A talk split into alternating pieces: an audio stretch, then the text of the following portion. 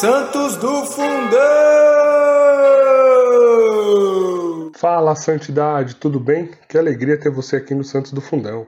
Como você já sabe, santidade é um chamado universal, certo? E a gente quer reforçar esse chamado mostrando para você a história de santos que foram jovens ou de mais idade, santos solteiros ou casados, religiosos ou leigos, santos místicos e principalmente aqueles que viveram a santidade no dia a dia, né? É, minha gente, é isso mesmo. Santidade é para todos nós, para mim, para você, não tem para onde a gente correr. Vamos ser santo. E enquanto você trilha esse caminho de santidade até o céu, por que você não vai ouvindo então mais uma história de alguém que já chegou lá? E não esqueça, hein? Reze por nós, reze pela nossa Santa Igreja, compartilhe os nossos episódios e nos siga nas redes sociais. Estamos no Instagram e Facebook como Só Pela Misericórdia. Então bora lá para o episódio conhecer mais um Santo Beato de hoje. Fala, Santidade, tudo bem? Eu sou o Mark Júnior. Ops, não, eu sou a Cris Dias. Hoje o Mark Júnior não está por aqui, mas nós vamos dar seguimento ao nosso podcast. Hoje nós vamos falar de uma santa muito especial, já já você vai saber. Mas antes disso, nós vamos para a nossa apresentação. E nós temos uma nova integrante aqui no nosso Só pela Misericórdia. Você vai conhecer hoje, participação aqui pela primeira vez no nosso podcast. Quem está aqui comigo hoje? Ana Marques. Dani Vieira. Tati Boni. E eu, Cris Dias. Hoje nós vamos falar de uma santa que provavelmente você conhece aí a história dela não, mas no que remeteu à santidade dela, provavelmente você conhece. Tem uma oração muito conhecida que a gente costuma fazer, que é: Ó Maria concebida sem pecado, rogai por nós que recorremos a vós. E hoje você vai saber a origem dessa oração. Vamos lá, Dani Vieira, com a biografia? Então vamos lá. A nossa santa de hoje é a Santa Catarina de Laboré. Catarina de Zoé, que é seu nome de batismo, Nasceu em 2 de maio de 1806, num povoado borgonhês, na França, numa família de camponeses. Era a oitava dos dez filhos de Pedro e Madalena Labouré. Aos nove anos de idade, em outubro de 1815, sua mãe faleceu. Quando tinha cerca de 14 anos, Catarina teve um sonho com um sacerdote que lhe dizia: Ficarás feliz em vir a mim Deus tem desígnios a teu respeito. E anos depois, viu a imagem do mesmo sacerdote na casa das filhas da caridade. O próprio São Vicente de Paulo, fundador da ordem, a chamou para ser sua filha. No seu 21º aniversário, em 2 de maio de 1827, anunciou a decisão de entrar para a ordem religiosa, mas seu pai não concordou e a mandou para Paris para trabalhar com os seus irmãos, para que ela mudasse de ideia. Mas quem acabou sendo convencido ou vencido foi o próprio pai. Em 21 de abril de 1830, Catarina chega ao convento da Rue du Bac. Em 19 de julho de 1830, teve a primeira visão de Nossa Senhora e outras duas, uma no dia 27 de novembro e outra em dezembro daquele mesmo ano. Catarina dedicou-se totalmente aos pobres num asilo de idosos em Paris. Morreu em 31 de dezembro de 1876 e foi enterrada debaixo do altar da Capela Ranly. Em 1933, a exumação do corpo de Catarina é feita na presença de representantes da igreja, médicos e do comissário de polícia. Aberto o caixão, o corpo da irmã Catarina aparece intacto assim como suas vestes 57 anos após sua morte. Santa Catarina de Labouré foi canonizada no dia 27 de julho de 1947 pelo Papa Pio XII. O corpo da irmã Catarina foi colocado sob o altar da Virgem, na capela da Rua do Bac, onde permanece até os dias de hoje. Sua memória litúrgica é celebrada no dia 28 de novembro, um dia após a festa da Medalha Milagrosa. É isso aí. Vou ficar falando agora igual o Marcos aqui, ó. É, nós seguimos aí com mais um da série, né, sobre Nossa Senhora. A gente já teve das aparições de Nossa Senhora, melhor dizendo. A gente já gravou um episódio especial sobre é, Santa Bernadette, né, meninas? Se eu não estou enganada. Isso, isso, Santa Bernadette. Da, da aparição de Nossa Senhora de Lourdes. E hoje nós estamos aqui falando de Santa Catarina de Labouré, onde nós vamos falar um pouquinho da aparição, então, sobre Nossa Senhora das Graças. Dani, você está muito bem no francês, hein? Tô nada, minha filha. Quem souber francês pode me corrigir. Eu até tentei é, verificar lá no Google, mas não sai, não. Nem o Google sabe, né? O bom mesmo é falar de santo brasileiro, que a gente acerta todos os nomes. Não faço ideia de como fala isso. Então vamos lá, meninas. Quem quer começar falando aí o que que, aprend... é, que, que aprendeu, não, né? Que isso é só no final, né, gente? O que, que mais marcou aí na história? Quem quer começar partilhando? Quem quer começar partilhando sobre a família? Como sempre, a gente. É porque assim, começar pela família é começar pelo início, né, gente? Porque é onde se inicia tudo, né? Então, assim, já que a Cris está, tomou as vezes do Marcos, eu vou tomar as vezes da Cris de iniciar pela família, então. Ótimo. então, ela oitava, né, de dez filhos, como eu falei na, na, na, biografia, e de uma família de camponeses, né, então são, eles tinham um pouco de posses, mas era, um, era uma, uma cidade, assim, uma região que não tinha é, tantos padres, tantas igrejas, então eles iam à missa em lugares muito, em outros vilarejos, né, para o batismo dela após o nascimento, tiveram que buscar um padre em outro lugar, porque ali na região onde ela nasceu não tinha padre para poder batizá-la. Ela andava em torno né, de uma hora, uma hora e meia para conseguir a missa diariamente ou, ou, semanal. Então, assim, ela nasceu numa realidade bem difícil lá na época da França, né, é, de uma pobreza muito grande, porque foi bem no período dessas revoluções. Então, foi uma situação né, histórica, teve um contexto histórico já bem complicado. Mas graças a Deus, né, ela teve quem? Uma mãe, né, gente? Então, assim, como a gente sempre fala que a importância né, da mãe para inserir, da, não só da mãe, né, mas da família em si. Quando é a mãe e o pai, né, para inserir esses valores, a fé na criança desde cedo, é uma benção, né, maravilhosa. Mas quando não tem a mãe e o pai, pelo menos a mãe, a gente sabe que assim que tem uma, uma predominância, vamos dizer assim, é, para para essa fecundidade, né, da, da fé nas dessas criaturinhas. Então assim, a mãe de Catarina, ela foi essencial para esse aflorar dela, para para a espiritualidade, vamos dizer, e principalmente para a devoção à Nossa Senhora. Então, desde pequenininha, né, a mãe já apresentava e já chamava ela para rezar diante da imagem de Nossa Senhora, apresentava a Virgem Maria, falava sobre o céu, sobre a vida eterna. E ela era uma criança como muitas, como outras, outra qualquer que gostava muito de brincar, mas e tinha os pequenos deveres, mas entre uma coisa e outra ela nunca deixava de rezar. E uma coisa que eu fiquei pensando, Dani, já nesse início de história, é a importância também das imagens, né? Porque a imagem de Nossa Senhora, essas imagens que a gente tem em casa de santos, tal, o quanto ela já é importante também ser inserida na vida da criança desde o início, porque é, Santa Catarina via a mãe dela é, muitas vezes pegando essa imagem para rezar e fazer ali as suas orações e isso quando a mãe dela, né, venha a falecer tem um significado importante na vida de Catarina. E quando você descreve aí um pouco desse cenário onde Catarina nasceu, vale importante também destacar que é um vilarejo bem pequenininho, né? Como você mesmo disse, não tinha sacerdote perto, tal. E o, o, o livrinho que eu li falava, inclusive, que às vezes tinha mais vaca na cidade do que pessoas, né? Então, para a gente pensar que é um lugar de pouca população mesmo e onde o trabalho ali no campo era o que era um trabalho pesado e difícil e, e ali estava inserido tanto a mãe de Catarina quanto os irmãos também nesse trabalho do campo. Eu quero voltar um pouquinho na questão da Virgem Maria que a Dani falou, porque se não me engano ela morreu, a mãe dela morreu quando ela tinha nove anos. É isso, meninas?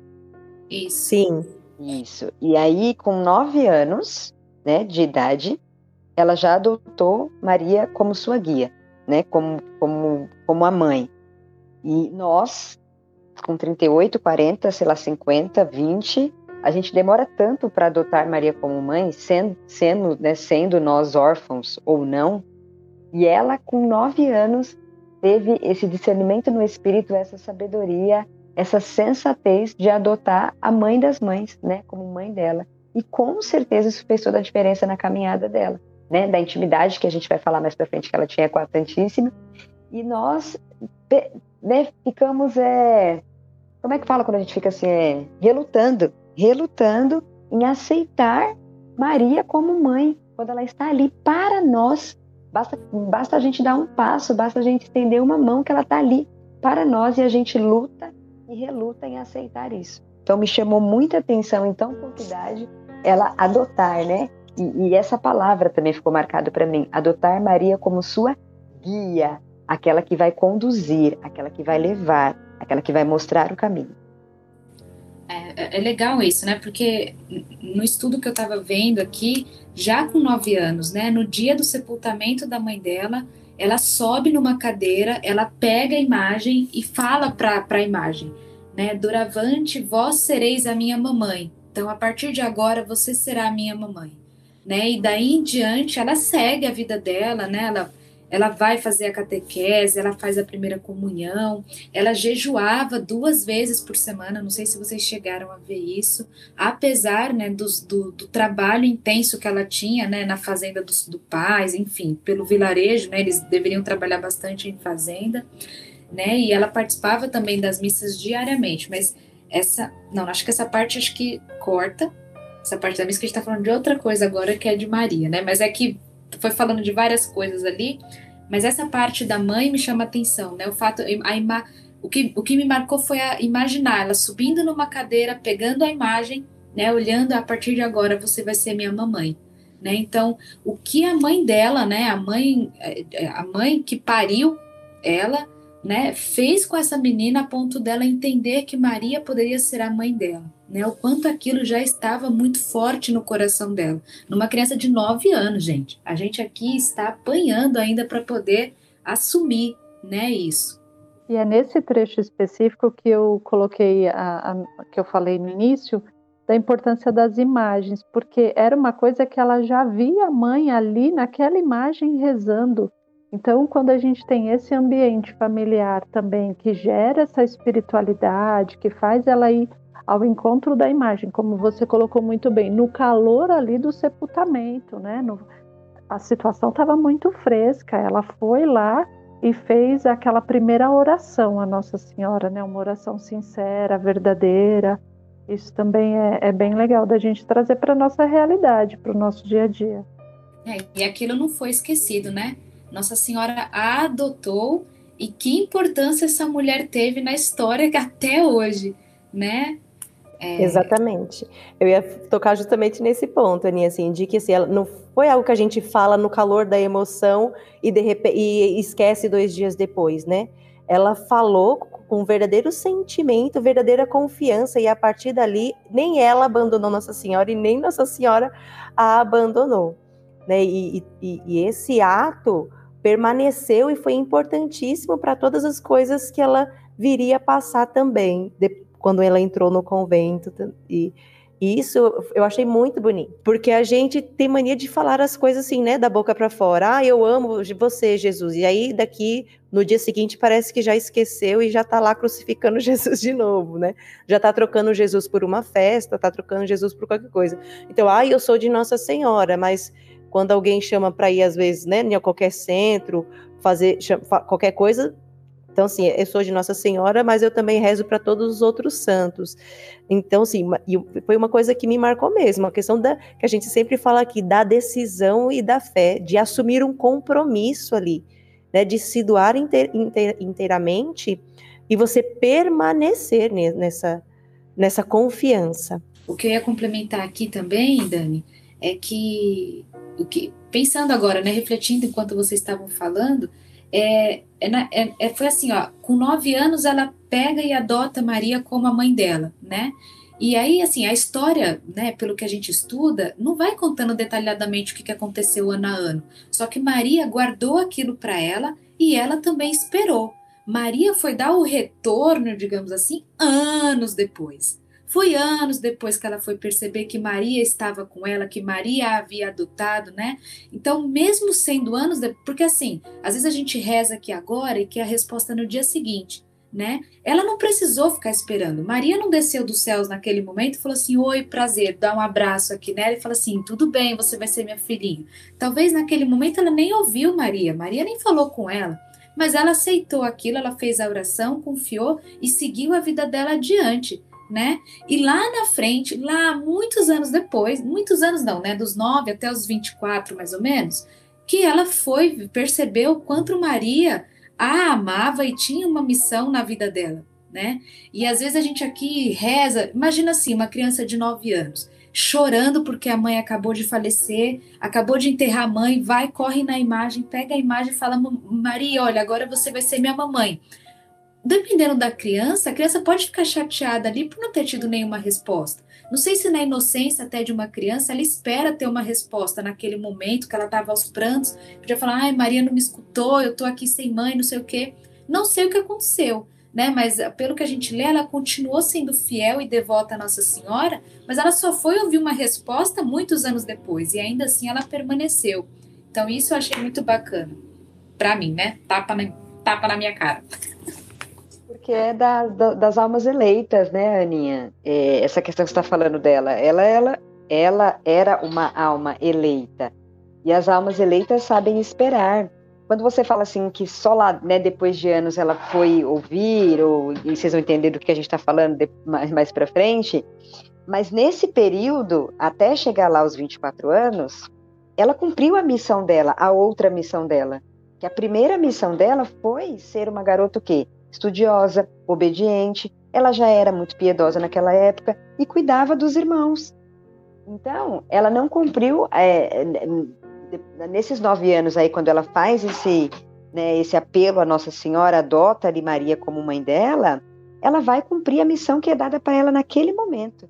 Então, isso é de alma eleita, isso é, é, é, característica dos santos, né? E aí liga com o que a Dani falou, da característica da, da, da dos santos de ter a determinada determinação.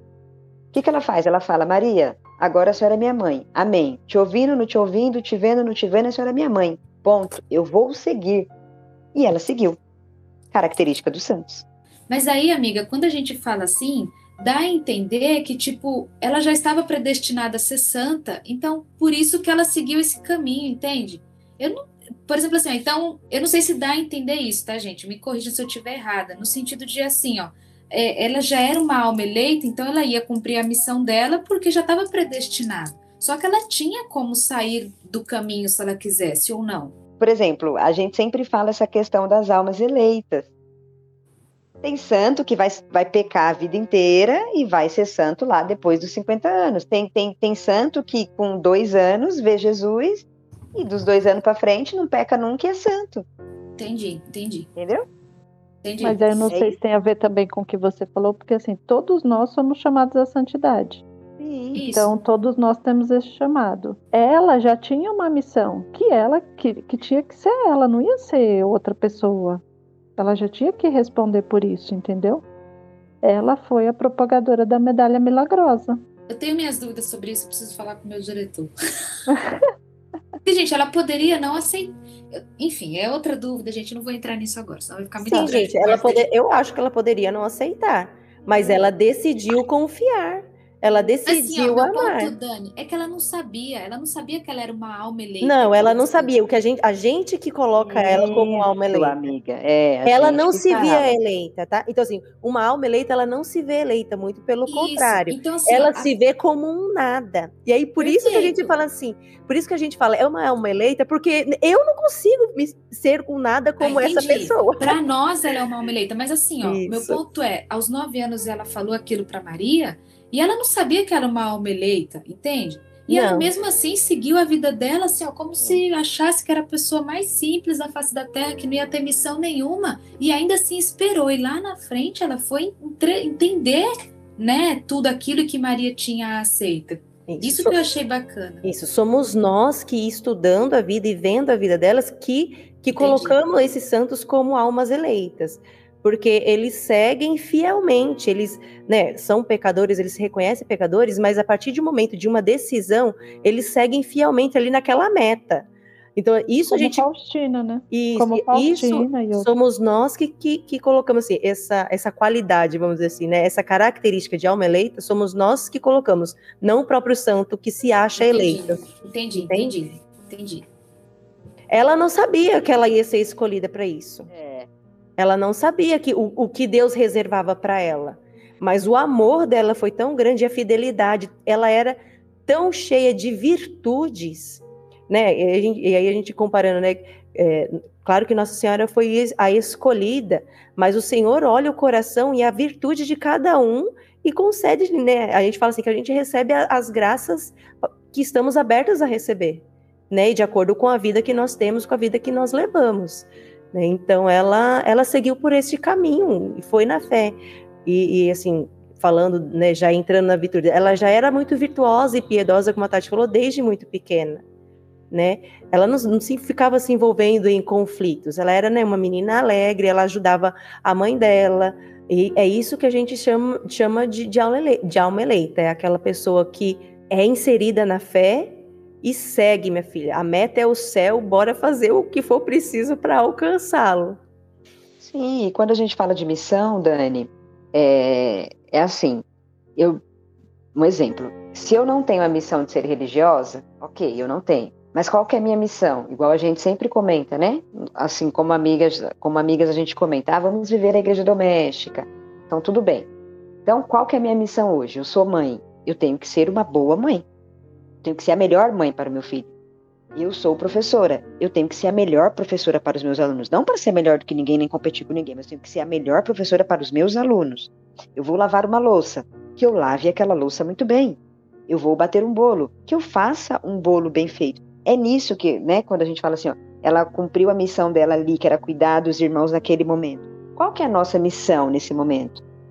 O que nós somos chamados? E quando eu digo missão, eu não estou é, referindo-me só à missão espiritual. Eu me refiro à missão de vida, né? Hoje você é chamado a quê? Aí eu estudar para passar num concurso público. Estou dando exemplos, tá, gente? É, então, eu vou estudar, eu vou focar no estudo, eu vou estudar muito bem. É tudo aquilo que eu for fazer, eu fazer bem. Porque se eu sou o templo do Espírito Santo, se o Espírito está em mim, eu tenho que fazer aquilo de acordo com o Espírito. Se eu tirei a. Eu vou dar um exemplo bobo, mas vocês vão entender. Se eu tirei a forminha de gelo lá do, do congelador, coloquei o gelo ali no meu suco, eu vou encher a forminha de gelo para colocar a forminha de volta no congelador. Entende?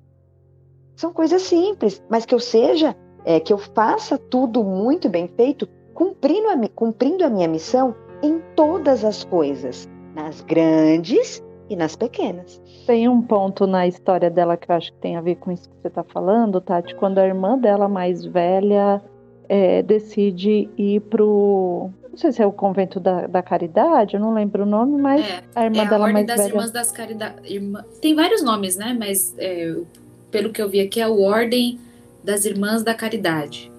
Isso. Quando a irmã dela mais velha decidiu ir, a irmã dela tinha 23 anos e ela ainda era essa menina aí, né, de 10 anos mais ou menos. Foi um pouco depois que a mãe dela faleceu.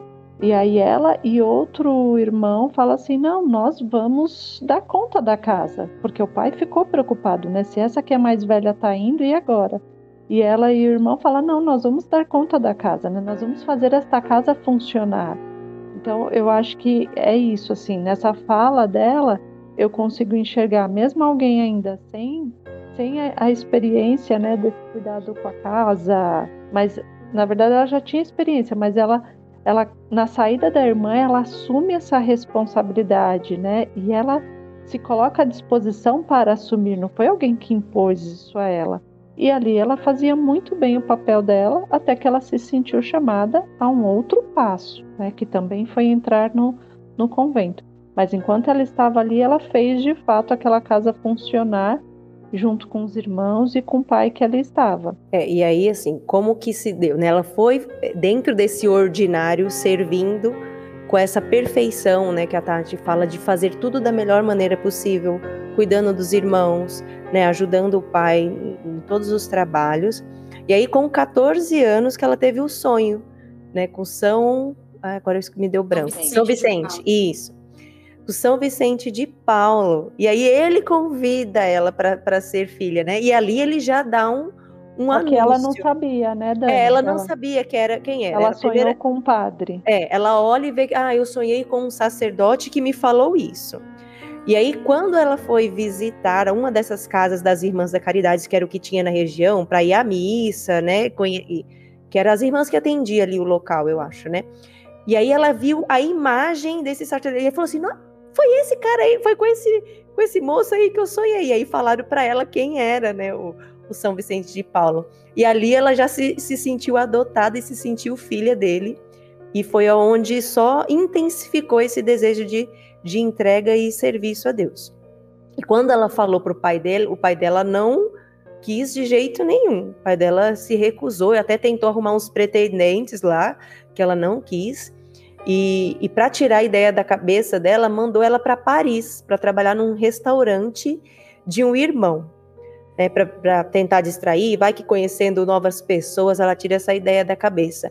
E aí, assim, e, e é nessa parte que tem muito a ver o que o Katati falou, que ela tinha as virtudes, né, tão bem enraizadas nela, que trabalhando lá dentro do restaurante, ela fazia também com perfeição tudo o que era de teu dever, do dever dela. Né? E tem uma frase que, ela, é, que é muito bonita, que ela fala, que assim, me tocou bastante, que a gente pode tirar, né, já de aprendizagem, que assim, se observarmos bem as pequenas coisas, faremos bem as grandes. Então ela valorizava as pequenas coisas como sendo coisas grandes. Então ela sempre se colocava, né, nessa questão a serviço então, ela obedecia ao pai, ela não foi contra a ordem do pai, ela não se rebelou, e ela buscava fazer tudo o que era de sua responsabilidade da melhor maneira possível. Então, se ela tinha que limpar o chão, ela limpava o melhor, o chão da melhor maneira possível, deixava aquele negócio brilhando. Brilhando. Se ela tinha que lavar a louça, ela lavava a louça da melhor maneira possível. E assim, não é com reclamação, ai que saco, vou ter que lavar a louça, ai que saco, meu pai não deixa fazer o que eu quero. Não ela foi fiel ali no pouco. E aí, de tanto ver isso, né, o pai dela acabou sendo vencido, como eu falei, né, foi convencido e vencido. Não, a minha filha, ela tem essa determinada determinação, ela é diferenciada, eu acho que ela e concedeu a, a permissão para que ela entrasse no convento. Então, assim, e ela entrou no convento, não foi com 14 anos quando ela sentiu aquele chamado.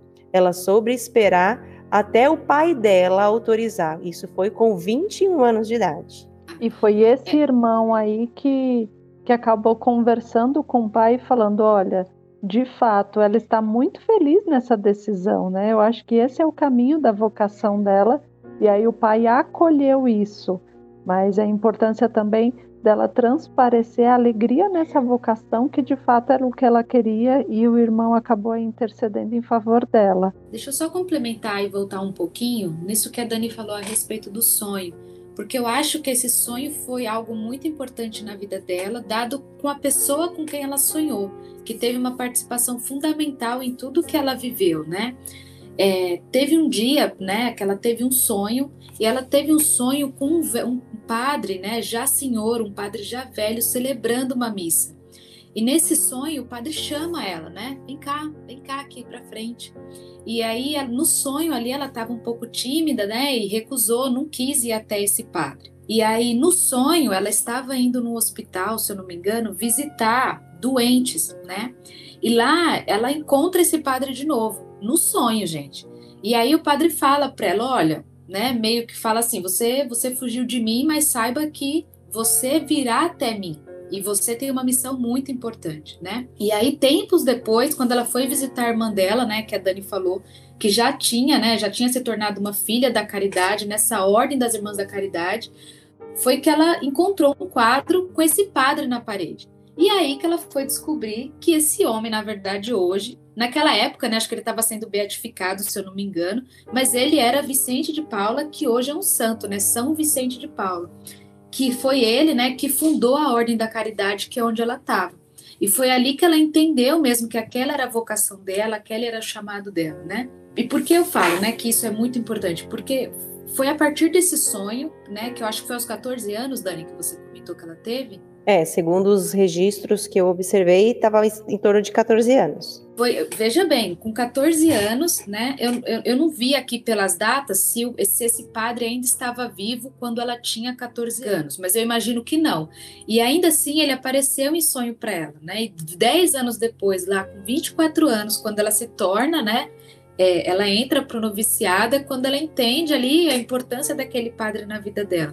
E não é à toa que daqui a pouco a gente vai falar um pouco mais sobre isso, mas ela, nela, quando ela chegou no, no convento, assim que ela entrou no noviciado e entrou naquela ordem ali, poucos dias depois foi quando ela, ela pôde presenciar né, a transladação solene das relíquias do Padre Vicente, né, que já estava como santo ali. E aí, ali, alguns dias também, eu não sei dizer, mas ela chegou a ver o coração dele levitar, né, do, do, do São, São, São Vicente de Paula por três vezes. Não sei se vocês chegaram a ver isso. A tamanha importância que esse santo tinha na vida dela, aonde ela estava inserida, que era numa ordem que ele havia criado, né? E, e depois ali de ter visto o coração dele, dele, né, três vezes que a relíquia está lá, né, onde ela, onde na ordem que ela ficou. Então, Achei isso bem, bem interessante. Não, ele já era santo já, ele foi canonizado em 1700 e pouquinho. Então, assim, ele foi da época de 1500, né? E, e aí, em 1700 ele era canonizado, então ele já era santo já. Inclusive tinha as relíquias dele lá na própria casa, né? Se tinha relíquia. E sonhou. Era, é. E ela foi lá na, hora que ela, no dia que ela chegou, gente. No dia que ela chegou, poucos dias depois, ela pôde presenciar a transladação, né? Dos, eu não sei se é do corpo dele, do, dos, é dos, dos restos mortais dos restos dele. mortais, no que era assim, mas chegou lá e tá até hoje lá, né, na Rua do Bac, se não me engano, que é onde tá lá o corpo dele, a, a, é, não é relíquia, é relíquia que fala? Uhum. O coração dele, ela viu o coração levitando no ar assim, não uma vez, gente, três, três vezes, né? Se eu já tivesse o sonho que ela teve, eu já me consideraria santa. Agora, ver o coração levitar por três vezes, ah, não, gente, não dá. Não dá, gente. Não, não e não foi só isso, né? Depois, não é. quando, quando ela entrou no noviciado da casa, além de ter né, essas visões com São Vicente de Paulo, ela só via Jesus na Eucaristia também. Só. Durante todo o noviciado. Durante todo o noviciado. Todo e, noviciado. E, olha que, e olha que coisa interessante. Ela, ela mesma fala assim: eu via Jesus em todas as Eucaristias, só deixava de ver quando duvidava. É porque ela quando, contava. Quando ela duvidava que Jesus estava na Eucaristia, como. É, bom, eu que sou pecadora, gente, já duvidei, né? Já pecado confessado, confesso publicamente esse meu pecado. Quem nunca duvidou? Eu falei assim, gente, ela, ela foi santa, ela duvidou, então eu tenho chance. Eu tenho chance. Mas, Dani, vale falar aqui que ela duvidou porque ela contou ao confessor dela que ela via Jesus na Eucaristia e ele falava para ela que isso era coisa de imaginação dela. Então ele falava assim: resista a essas imaginações, minha filha. Olha a importância. Toda vez que ela resistia, ela, ela deixava de ver. Jesus. Aí tinha hora Aí, quando que ela se abria. Fazia, é, Jesus fazia os marabalismos ali que não tinha como ela negar e ela via de novo. Então, olha a importância de um padre na vida de um cristão, né? O, que ele, o poder que ele tem na nossa vida, se a gente. Né? Porque a gente vai seguir aquilo que ele está falando, né? Igual Santa Faustina seguia né, o, que, o, o que o confessor dela, o diretor dela falava. Olha a importância. Esse confessor, inclusive, ó, tem outras histórias dele aqui para contar. Então, já que a Aninha falou aí que a gente vai falar da, desse confessor, vamos nos aprofundar aí do que foi tudo que ela viveu aí nesse convento. Bora lá? Manda ver, Aninha. Bora. Na véspera, né? Da, na véspera da festa de São Vicente de Paula, veja bem, o santo de novo, que ela sonhou com esse, com esse, sim, com esse padre, né? A madre que formava essas, essas meninas, né? Ela era noviça ali, então, na, na, véspera da festa de São Vicente, a madre estava formando as meninas e disse para essas meninas, né, inclusive para Catarina, olha, né, São Vicente ele era muito devoto de Nossa Senhora e tudo mais, e contou essa história para as meninas ali. E aí a madre, ela entregou um pedacinho do roquete que ele usava. Roquete é tipo um, uma sobrepele, sabe, um casaco assim que você põe como se fosse um Enfim, ó, a sobrepele que você põe em cima de uma roupa, né? E aí tem o tecido. E aí a madre entregou pedacinhos desse roquete que ele usava para cada uma dessas meninas e disse que ele era muito devoto e tudo mais. E aí Catarina, né, não contente que via Jesus, miseric... Jesus na Eucaristia todas as vezes, ela quis ardentemente ver Nossa Senhora, dado que né, São Vicente, a quem ela muito muito amava, via Nossa Senhora o tempo inteiro. E aí naquela noite, ela acho que ela deve ter pensado ali, né, que, que poxa, já que São Vicente tinha tanta devoção a Nossa Senhora, que ele mesmo me dê a graça de ver Nossa Senhora hoje, né, sei lá. E ela pegou, gente, metade desse pedacinho de tecido, desse roquete, e comeu. Ela engoliu, rezou e foi dormir. Dormiu. Isso era por volta, eu acho, de, de 11 e meia da noite, pelos registros que eu vi. Aí, mais tarde, ela ouviu uma voz de uma criança de 5 anos de idade que acordou ela e falou: Ei, irmã Laboré, acorde, né? E aí ela acordou, ela viu a criança toda vestida de branco, toda iluminada. Depois ela vai reconhecer, né, que esse na verdade era o anjo da guarda dela que estava em forma, em forma ali de menino, né? E a criança diz para ela: "Olha, vamos que a Virgem Maria está te esperando por você lá na capela. Venha, tá atrasada, vem." E aí, no pensamento, né, da, da, de Catarina, ela pensou assim, né, brevemente, vixe, mas eu sou noviça, eu, eu não posso, né, ficar saindo essas horas da noite e tudo mais, eles vão me ouvir. E o menino respondeu o pensamento dela, falando ali, ó, não se preocupe, tá todo mundo dormindo, vamos, vamos, vamos, vamos embora. E aí, né, ela foi, o menino ia à esquerda dela, né, iluminando todo o caminho, e quando ele tocou ali na capela, a capela inteira se abriu, se iluminou, todas as velas acenderam e tudo mais. E aí a Catarina entrou, se colocou de joelhos e ficou esperando Nossa Senhora, né? Esperou, esperou. Eis que surge a Nossa Senhora e pelos registros contra, né, que quando Nossa Senhora chegou, houve um farfalhar do tecido, né? Ela não chegou ali, tipo, em silêncio e tal. Ela, Catarina escutou um farfalhar do tecido de seda dela entrando, e aí, mas parece que, que a Catarina não acreditou, né, que era que era Nossa Senhora. E aí o anjo diz, ó, oh, é, nessa, é Nossa Senhora, mas aí ela não acreditou. E acho que pela terceira vez o menino falou, mas agora com uma voz mais grossa, né, uma voz de homem, o um menino, e ele falou: "Eis a Santa Virgem". E aí Catarina deu um pulo e se prostrou de joelhos, né, com as mãos apoiadas no joelho da Virgem Maria. Gente do céu, olha essa imagem. Ela colocou as mãos na Virgem ela não só viu, ela colocou a mão no joelho da Virgem Maria. E aí ela diz, né, mais tarde, que foi a coisa mais, que foi a sensação mais indescritível, né, aquilo que ela sentiu, foi o momento mais incrível que ela havia vivido na vida. E aí Nossa Senhora revelou, né, de fato, nessa primeira aparição, que ela tinha uma missão, que ninguém ia acreditar nela, né, Inclusive, Nossa Senhora ensinou, falou tudo para ela o que ela deveria falar para o confessor dela, palavra por palavra, mesmo sabendo que ele não iria acreditar, né? E falou também para que ela se mantivesse em paz, porque tudo ia dar certo. Essa, essa foi a primeira aparição, né? Foi em julho de 1830.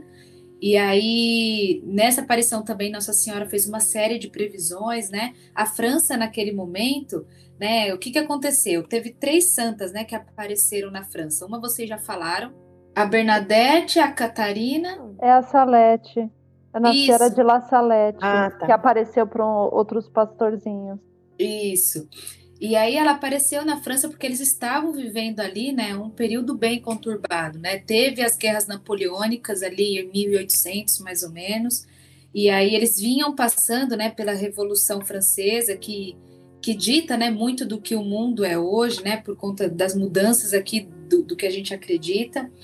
E aí ela vinha, e a, a França naquele momento ele estava vivendo um momento finalmente de paz, né? E aí Nossa Senhora diz para Santa para Catarina que o rei iria ser destronado, né? E algum tempo depois ele realmente foi destronado. E foi aí que talvez o confessor começou a achar, né? Vixe Maria, essa Catarina aí, ela não é brincadeira não. e, e a, a, eu fico pensando, né, da, da, dessa mulher, né, Catarina, assim, dessa mulher que eu falo no sentido de M maiúsculo mesmo, tá, gente? Igual quando Jesus falou para Maria, mulher, mulher. Porque já tinha visto Jesus todo dia na Eucaristia, já tinha visto São Vicente de Paulo, e ela pediu para ver Nossa Senhora e o pedido dela foi atendido, né? Então, a ousadia dela pedir e falar: não, também quero ver Nossa Senhora, quero ver minha mãe, ué. Algumas e horas aí, depois ainda, hein? Que ela rezou, dormiu detalhe, e mudou. É, algumas horas depois. Só um detalhe. E aí ainda se tem, né? Aí acontecem três aparições e, e uma das aparições que me chama a atenção é quando Nossa Senhora fala para ela que um dos, dos anéis de Nossa Senhora estão apagados na mão e Nossa Senhora fala que são as graças que ainda não foram concedidas, que ela está esperando para que a gente peça. Então, o quanto Nossa Senhora se alegra da, do, de nós pedirmos, porque foi o que Catarina fez. Catarina pediu e foi atendida. E o quanto, de fato, Nossa Senhora se alegra em nos atender. É, então, aí só para explicar, a primeira aparição de Nossa Senhora foi para falar sobre a missão dela, explicar sobre isso, né, do, é, de que ela teria uma missão, do como que ela deveria fazer e tal. Aí na segunda missão, foi na segunda aparição, foi quando ela viu Nossa Senhora, né, com o globo nos pés e também nas mãos, perto do peito, e, e aí começou a a aparecer, né, em volta de Nossa Senhora, ó, ó Maria concebida sem pecado, rogai por nós que recorremos a vós. E depois ela viu também aquela parte de trás, o M, a cruz, e foi quando veio a, a, ordem de Nossa Senhora de que deveria ser feita a medalha daquela maneira. Só para complementar, Dani, na primeira aparição, além de Maria, né, falar é, da missão dela, a frase mais importante ali que me marcou nessa primeira aparição foi quando Maria falou assim para ela: Olha, o mundo inteiro, Catarina, vai ser virado do avesso, vai acontecer todo tipo de mal aqui. Eu acho que essa foi na primeira aparição. É, na primeira aparição que ela fala. Que virão Isso. tempos difíceis. Difíceis. Virão tempos mas difíceis. aí, e aí ela fala assim: ó, mas venha ao pé, né? Mas venha ao pé desse altar e lá as graças serão derramadas para todas as pessoas que pedirem com confiança e fervor. Não importa se serão pessoas grandes, pequenos, né, pobres ou ricos. Chegarão grandes males, as pessoas vão achar que tudo está perdido, mas lá no altar eu estarei convosco.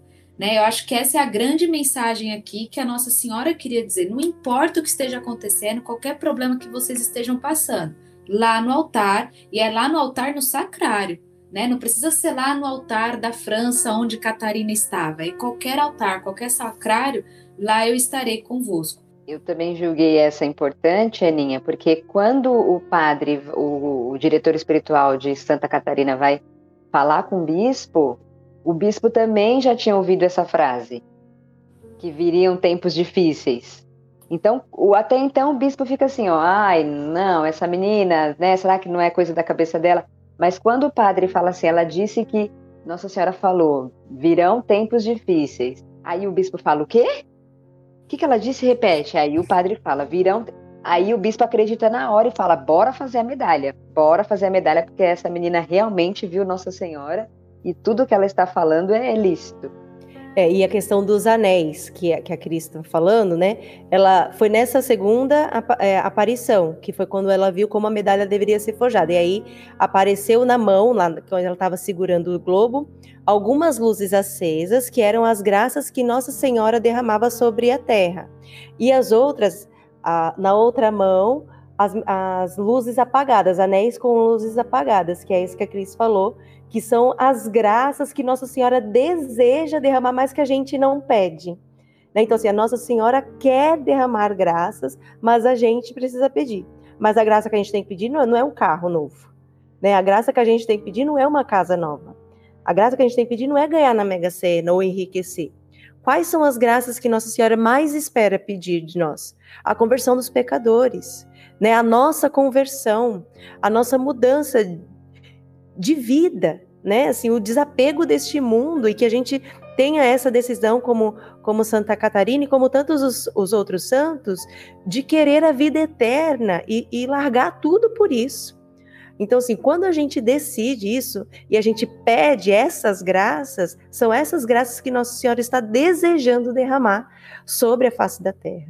E como Nossa Senhora, eu fico pensando como Nossa Senhora desejava ardentemente isso que aconteceu, né? porque ela explicou detalhadamente para Catarina, como já foi falado, o que Catarina deveria fazer, ela explicou detalhadamente o significado da medalha e, e, o que é essa medalha hoje no mundo, né? Nós estamos gravando um episódio, talvez, de uma santa que você que está nos ouvindo não conhecia, que é Santa Catarina, mas com certeza a medalha você já viu. Quem sabe você até tem, você até pode usar, e talvez você nem saiba todo o significado, mas o quanto essa medalha, inclusive, quando o bispo deu o aval, não, vamos fazer essa medalha e começou a distribuir, rapidamente essa medalha passou a ser conhecida como a medalha milagrosa, porque de fato foi uma medalha que fez muitos milagres e faz até hoje. Então, o quanto Nossa Senhora desejava mesmo e deseja ardentemente que, que tudo isso seja conhecido. E eu, eu penso, né, creio que esse podcast contribui ainda mais para o conhecimento, propagação da divulgação da medalha milagrosa. E ela foi forjada pela primeira vez, assim, o confessor dela decidiu forjar essa medalha porque é, teve uma grande epidemia, né, um grande surto de cólera na região e que matou milhões de pessoas. Aí foi nessa hora que ele começou, não, vamos fazer Vamos rezar a Nossa Senhora, alguma coisa a gente precisa fazer. E aí foram distribuídas as medalhas, e aí a partir da distribuição, da oração, né? E assim, não foi só a distribuição. Eles receberam a medalha, mas também rezavam pedindo com fé a Nossa Senhora. Porque a gente precisa deixar claro assim, que a medalha não é um amuleto, que é você ter a medalha, colocar no bolso ou colocar no peito você está salvo, né? Você precisa ter a devoção, você precisa ter a fé e pedir com, com piedade. E foi isso que eles fizeram. E aí eles viram que assim, muitas pessoas foram curadas daquela doença, da cólera, e muitas pessoas também foram convertidas. Por isso que a medalha se tornou milagrosa, teve, começou a ter essa fama de medalha milagrosa, que na verdade é o que a gente conhece como a medalha de Nossa Senhora das Graças, né? Medalha de Nossa Senhora das Graças, que é conhecida como a medalha milagrosa. E até Nossa Senhora na aparição, ela fala que as mãos dela estão postas exatamente para derramar as graças, né? E das mãos dela saíam esses raios de, de graça sobre a terra, sobre o globo, sobre o mundo. É, eu não sei se vocês já falaram, gente, eu fui buscar o carregador aqui do notebook, mas que na verdade a imagem que a gente conhece hoje da medalhinha não é a imagem original que Nossa Senhora pediu para ser gravada né, para ser impressa. Quando Nossa Senhora apareceu e ela falou assim, olha, faça uma medalhinha nesse formato, Nossa Senhora ela estava né, em cima de um globo e nas mãos dela, de frente para o peito dela, então ela estava segurando aqui em cima, em frente ao coração, ela estava segurando o globo, né, que representava o mundo inteiro, ela falou, em especial a França, que estava sendo né, ali o centro das revoluções, e cada pessoa em particular, ou seja, eu e você, né? O globo que Nossa Senhora estava segurando ali representava todos nós. Então ela estava segurando aqui e olhando para o céu. Só que ali, quando ela contou para o confessor dela, o confessor mudou o modelo da imagem, né? E pediu para fazer daquele jeito. Só que a própria, né? E aí até fala, por que, que então não muda, né? Vamos fazer a imagem, a medalhinha como Nossa Senhora pediu. Mas a própria Santa, a própria Catarina falou para não se mexer na imagem, porque Maria falou para ela, Nossa Senhora falou para ela que, apesar da imagem não ser igual ao que ela havia pedido para ser feita, ainda assim ela derramaria as graças que seriam necessárias para as pessoas e que a imagem não fosse de forma nenhuma mudada. Né? Então, eu acho isso muito bacana. E aí, na, na época, no, quando a, a Catarina viu, né, Nossa Senhora falando sobre isso, ela fala que não sabia exprimir, né, o que ela estava sentindo. E a, e a Virgem, a própria Virgem Santíssima, fez ela compreender o quanto era agradável as orações das pessoas que a invocavam, né, o quanto Maria ela é generosa com as pessoas que pedem a ela favor, né? E quão alegre ela fica em conceder-nos, né, esse, esses pedidos. Então, Maria deixou isso muito claro para Santa Catarina, né? Catarina na época, porque ela fica feliz quando as pessoas pedem, a invocam e como ela fica feliz em conceder esses desejos, né? Sobre a medalha, gente, quem for comprar, realmente é assim, ó, tem livraria que você vai comprar e tem a medalha de Nossa Senhora das Graças e tem a medalha de Nossa Senhora da Medalha Milagrosa, tá? Tem livraria que tem as duas, então você tem que se atentar a isso. Ah, vamos dizer assim, a original de Nossa Senhora da Medalha Milagrosa é a que tem o M atrás e a cruz. Porque tem medalha que só vai ter na frente a imagem de Nossa Senhora das Graças. Mas a da Medalha Milagrosa, né, é essa assim que, que foi né, pedida aí para pintar, para como é que é que vocês falam aí? Forjar. Tem o M e a cruz atrás, tá? E de fato mesmo é uma medalha que aonde ela entra, né, eu digo assim, onde ela entra, realmente acontecem muitos milagres para aqueles que têm fé e clamam a intercessão de Nossa Senhora, tá? É, eu tenho andado com essas medalhinhas, tenho distribuído, e teve uma ocasião que teve um terço, nós fomos rezar na casa de, de, de umas primas minhas, e depois que essas medalhinhas entraram em algumas casas, realmente essas casas foram transformadas, e tem mulheres que têm se tornado mulheres de muita fé, de muita oração, que têm transformado seus lares. Então, assim, quem tiver a possibilidade de ter a medalha, e não só ter, mas andar com várias medalhas, e sempre que né, Nossa Senhora cutucar você para entregar para alguém, entregue. Porque aqui em casa todo mundo tem, aqui tem todos os cômodos, né? Como a Dani disse, não é amuleto, mas é a fé que a gente traz de saber que nós estamos sendo protegidos por Nossa Senhora e saber que ela vai se alegrar com os nossos pedidos, sendo esses pedidos para nos santificar. E nas aparições ela fala, né, das promessas para aqueles que carregarem no peito, o próximo ao pescoço, né? Ela diz alguma coisa nesse sentido. E então, no quando para você que está ouvindo esse podcast, está entendendo o significado da medalha, né, e sentiu o desejo, acho que de ter essa medalha, e de se aprofundar, inclusive, na aparição e, nos, e, e, nas promessas de Nossa Senhora a partir de Santa Catarina, cumpra, né? Faça o que tem que ser feito para que essas graças possam também chegar até sua casa, até sua vida. E uma coisa legal, assim, de, de ressaltar em relação a Santa Catarina, né? É que ela, ela teve essas visões durante o noviciado e depois que, dessas aparições, ela falou com o confessor e aí ela foi, depois que ela fez os votos, ela saiu dessa casa e foi enviada para trabalhar no, num asilo de velhos, né, para ajudar os pobres. E assim, ela viveu durante, durante toda a vida dela, é, ela tinha sido proibida de sequer pensar nessas aparições. Então assim, é, as pessoas ouviram falar né, da, das, da, das aparições, mas não sabiam para quem que tinha para quem tinha aparecido. Então assim, ela viveu uma vida de, de obediência e de uma humildade extrema. Né? Ela não se envaideceu por ter sido a escolhida de Nossa Senhora, muito pelo contrário, ela sempre colocava assim: Nossa Senhora escolheu essa miserável para que todo mundo acreditasse mesmo né? E as pessoas não, não, não faziam ideia, não fazia ideia, sabia que tinha sido uma das irmãs lá da, das filhas do convento, mas não sabia que era ela. Né? E, e, quando ela foi para o asilo, como ela era uma das mais novas, ela ficou com os trabalhos mais pesados. E aí e, e continuou fazendo tudo aquilo com a perfeição que a gente falava antes dela entrar no convento. Ela fazia tudo com muita perfeição.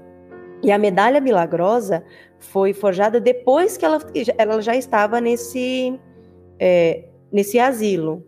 Depois de um tempo nesse asilo, a Nossa Senhora só lembrou, ela não apareceu mais. Nossa Senhora, na última aparição, falou: Olha, você não vai me ver mais. Mas ela, ela ainda tinha as inspirações, né?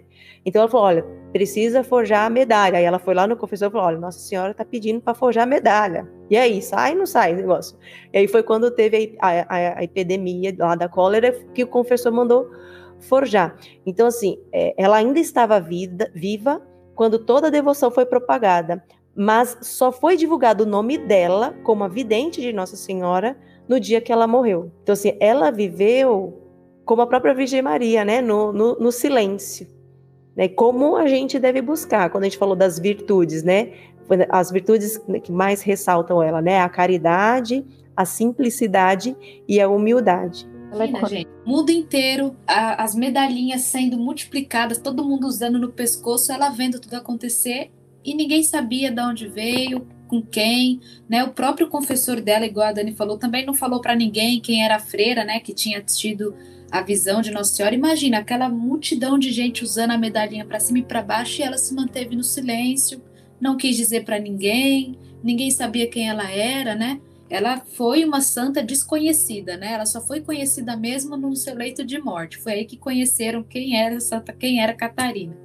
Igualzinho a gente faz, né? Igualzinho, porque a gente, gente, nossa senhora, não, Jesus fala uma coisa, a gente já diz, amiga, tive um sonho. Amiga, Jesus falou, nossa, amiga, minha confissão hoje, amiga, minha direção espiritual. Gente, igualzinho. A gente no anonimato, igualzinho Santa Catarina.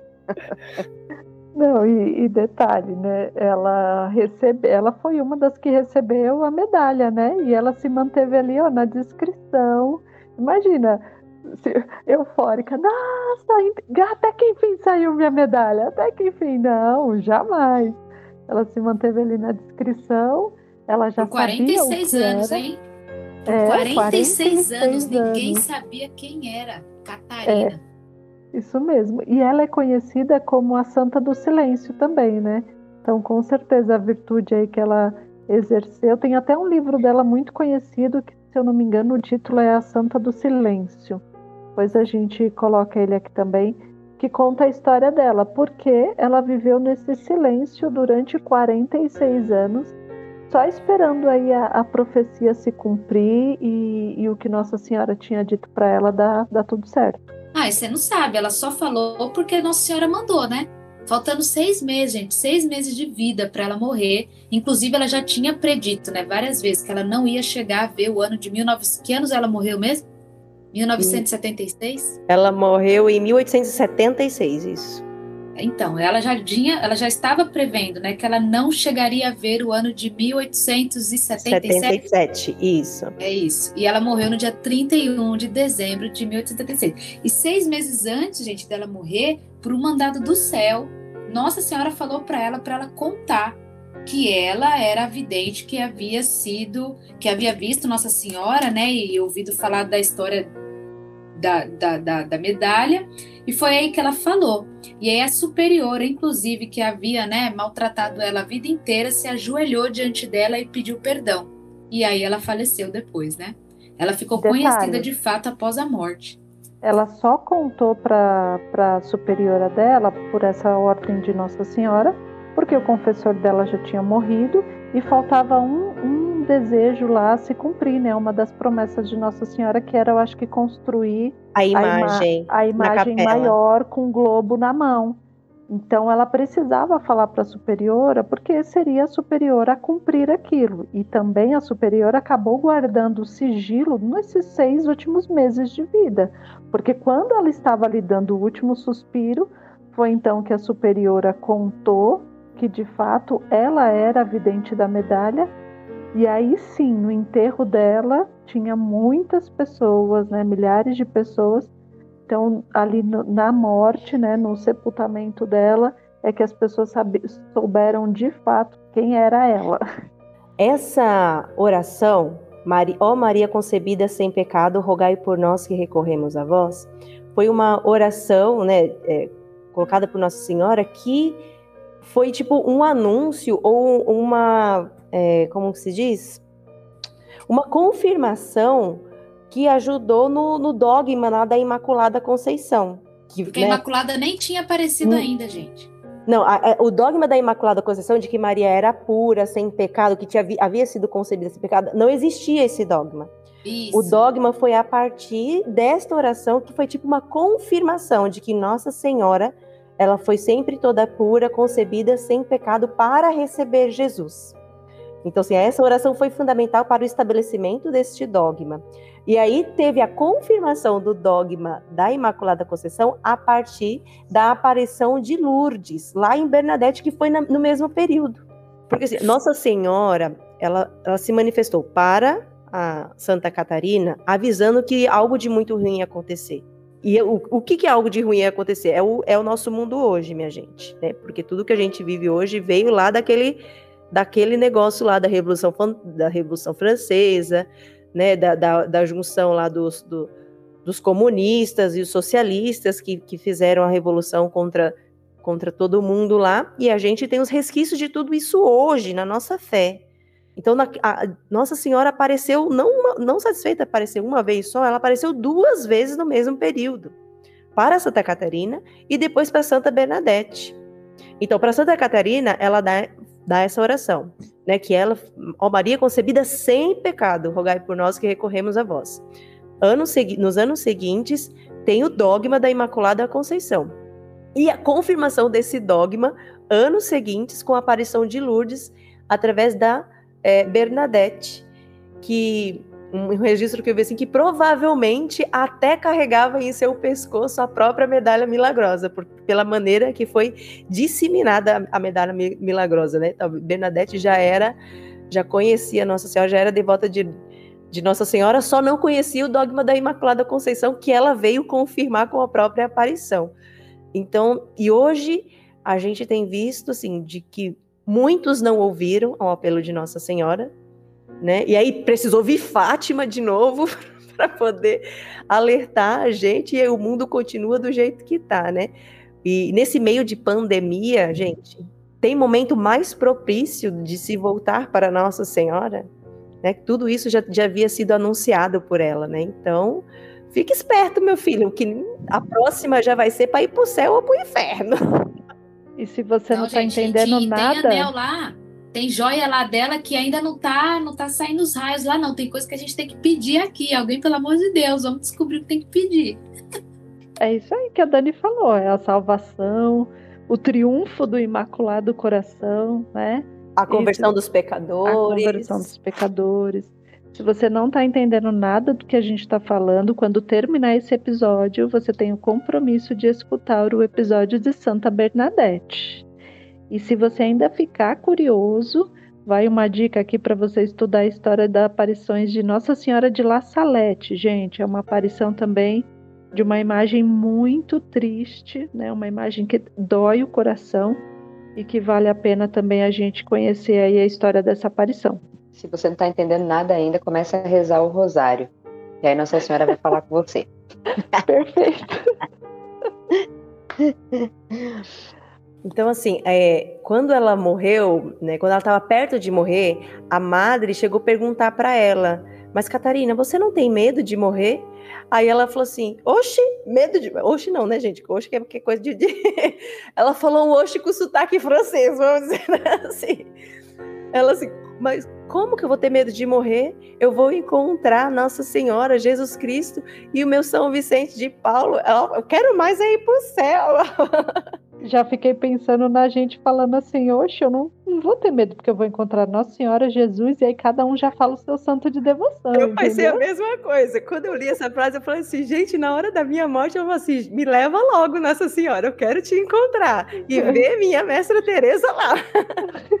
E uma coisa também, assim, que aconteceu enquanto ela estava, né, moribunda ali perto, que as perto de morrer, as irmãs rezaram o terço com ela e aí ela faleceu nessa oração do terço e faleceu sorrindo. Então, assim, ela foi de encontro mesmo. Então, eu não duvido, Tati, que, que tenha visto no filme um anjo mesmo conduzindo ela para Nossa Senhora, já que foi um anjo que levou, que a levou para se encontrar com Nossa Senhora na capela, né?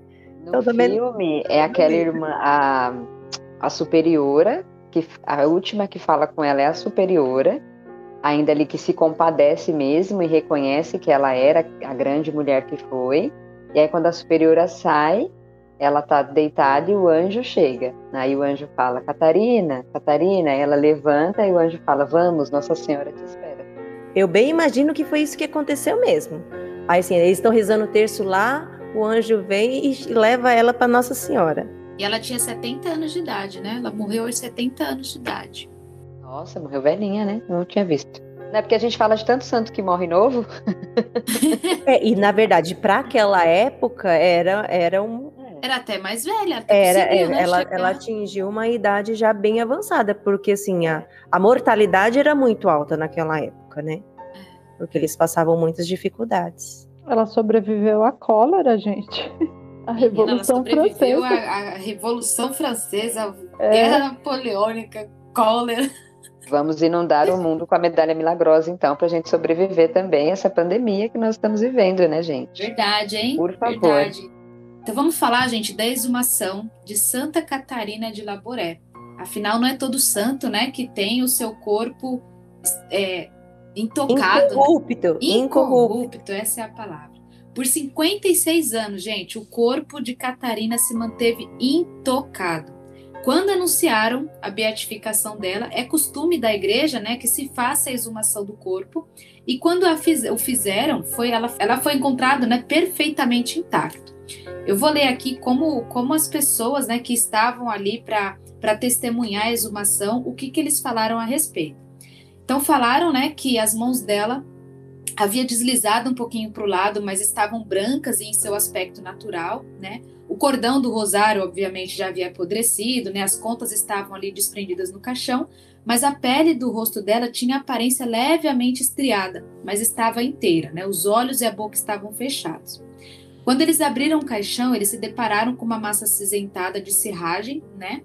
Mas não tinha nenhuma decomposição. O caixão ali ele estava apenas com um odor levemente azedo.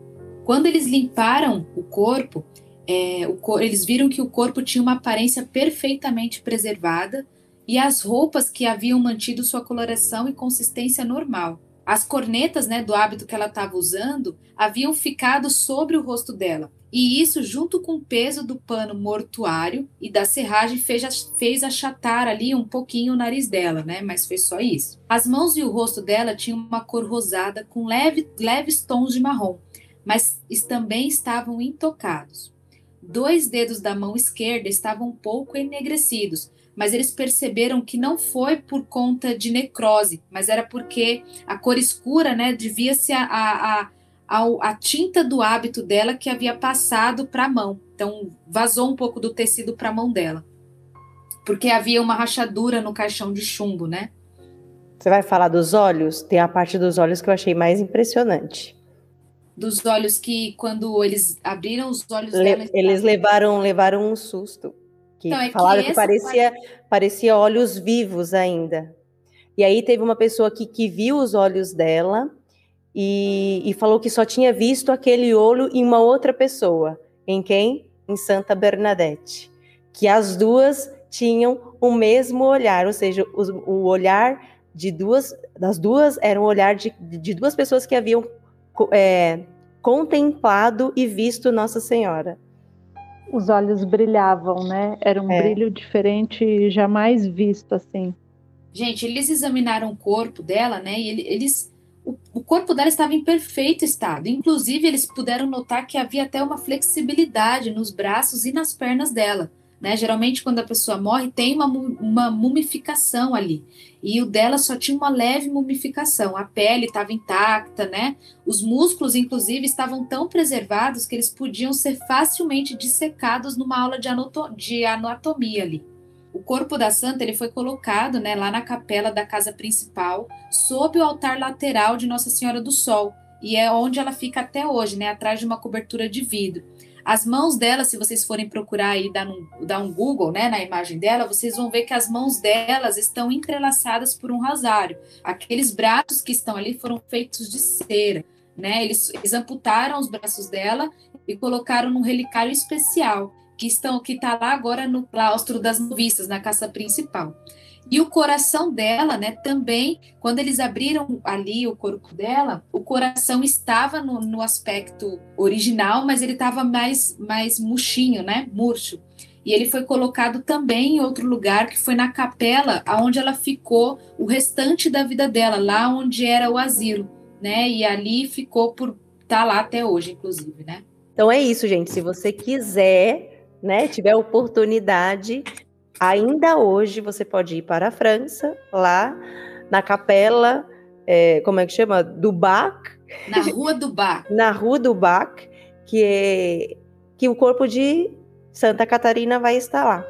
Não é só isso? dela, viu, gente? De Santa Catarina, de São Vicente de Paula, que foi quem fundou. Tem as relíquias. E os restos mortais, que também é santo, então já, já pesquisa sobre ele e de, e de os, os ossos de Santa Luísa de Marilac, que também foi uma religiosa que fundou aquele lugar junto com junto São Vicente. Com... Então, é um lugar Exatamente. extremamente santo. Vamos todos para lá, gente. E o próprio altar, né? E a cadeira que Nossa Senhora sentou.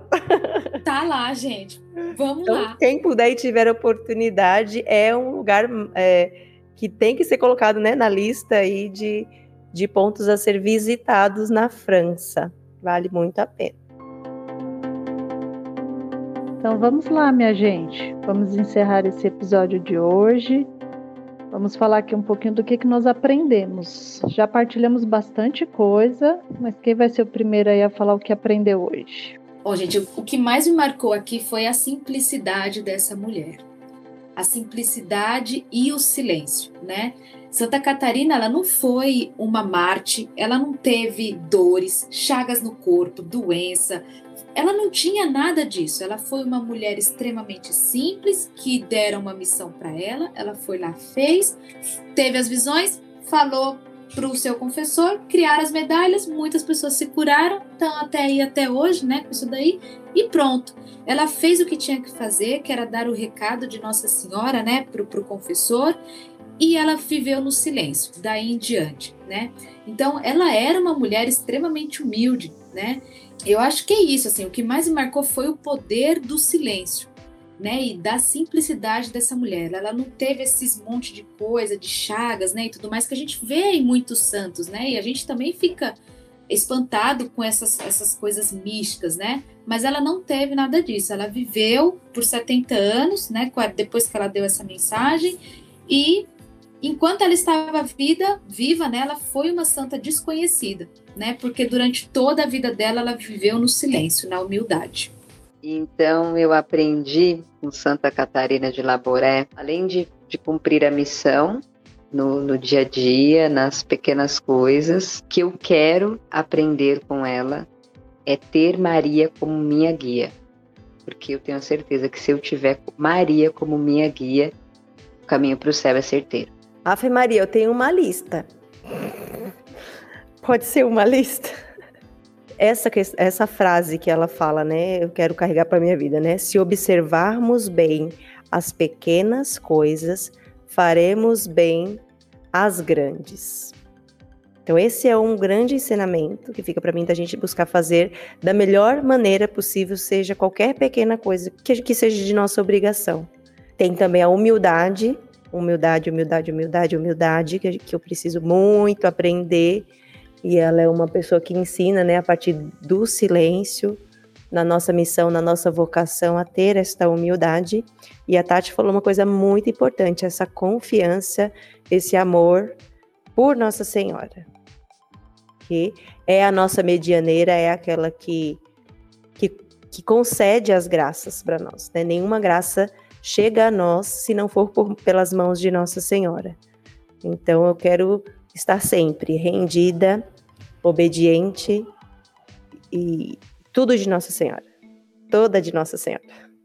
Bom de ficar no lugar do Marcos é que eu fico por último, né, gente? Essa é a parte boa. eu acho que para mim assim o que fica e tem a ver com o que vocês falaram também, acho que é por isso que ela é conhecida como a Santa do Silêncio, né? Acho que o silêncio dela tem muito a me ensinar nos tempos de hoje, nos dias que a gente vive. Esse silêncio mesmo, como uma virtude completa, não um silêncio de alguém que não tem nada para falar, ou um silêncio de alguém que não quer encher de orgulho e soberba, mas o silêncio dela era um silêncio regado de uma virtude, era um silêncio de alguém que, que silenciava porque era a, a, forma dela obedecer naquele momento que Nossa Senhora tinha pedido. Então esse silêncio dela é o que fica para mim. E eu fiquei pensando bastante e ainda vou ficar meditando sobre isso nas falas de Nossa Senhora, né? Naquilo que Nossa Senhora vai dizendo nas aparições, para mim foi bem bem forte, bem significativo principalmente quando Nossa Senhora fala: quando tudo estiver difícil, vem para cá. Né? É aqui no altar que você vai encontrar força, é aqui no altar, então vem para cá. Isso para mim marcou muito e eu quero guardar para mim essas falas que Nossa Senhora disse para ela, é o que eu quero guardar no meu coração. E eu bem já aproveitei esse episódio e falei, ó oh, Nossa Senhora, eu sei que seus, tem anel, anel seu que não acendeu, então já tô aqui pedindo a minha graça. Pode acender um anelzinho aí para mim. No ano de 2020, é, a gente comemorou, né, o, o, Santo Padre, o Papa, ele comemorou a aparição dos 190 anos da Medalha Milagrosa. né? E desde então, até desde acho que de no, dezembro de 2020 até o novembro de 2021, está havendo uma peregrinação de Nossa Senhora lá na Itália, em comemoração a, ao aniversário né, de 190 anos da Medalha Milagrosa. Fica como uma curiosidade para quem puder participar, se algum ouvinte aí né, da Europa, da Itália, fica ligado para poder fazer parte e receber aí as graças dessa devoção. Posta no Insta e marca a gente. Então, para encerrar o nosso episódio de hoje, a gente vai fazer algo diferente. A gente vai ouvir um pouco mais aqui a voz da Aninha em agradecimento às contribuições dela hoje aqui com a gente. Seja bem-vinda, Aninha. Para quem não conhece, a Aninha é esposa do Rodrigo, que já participou com a gente em alguns episódios, também está compondo aqui a nossa equipe. Então. Hoje foi o batismo dela, a inauguração. Logo nesse episódio, para começar com chave de ouro. A vida de santidade é só pela misericórdia.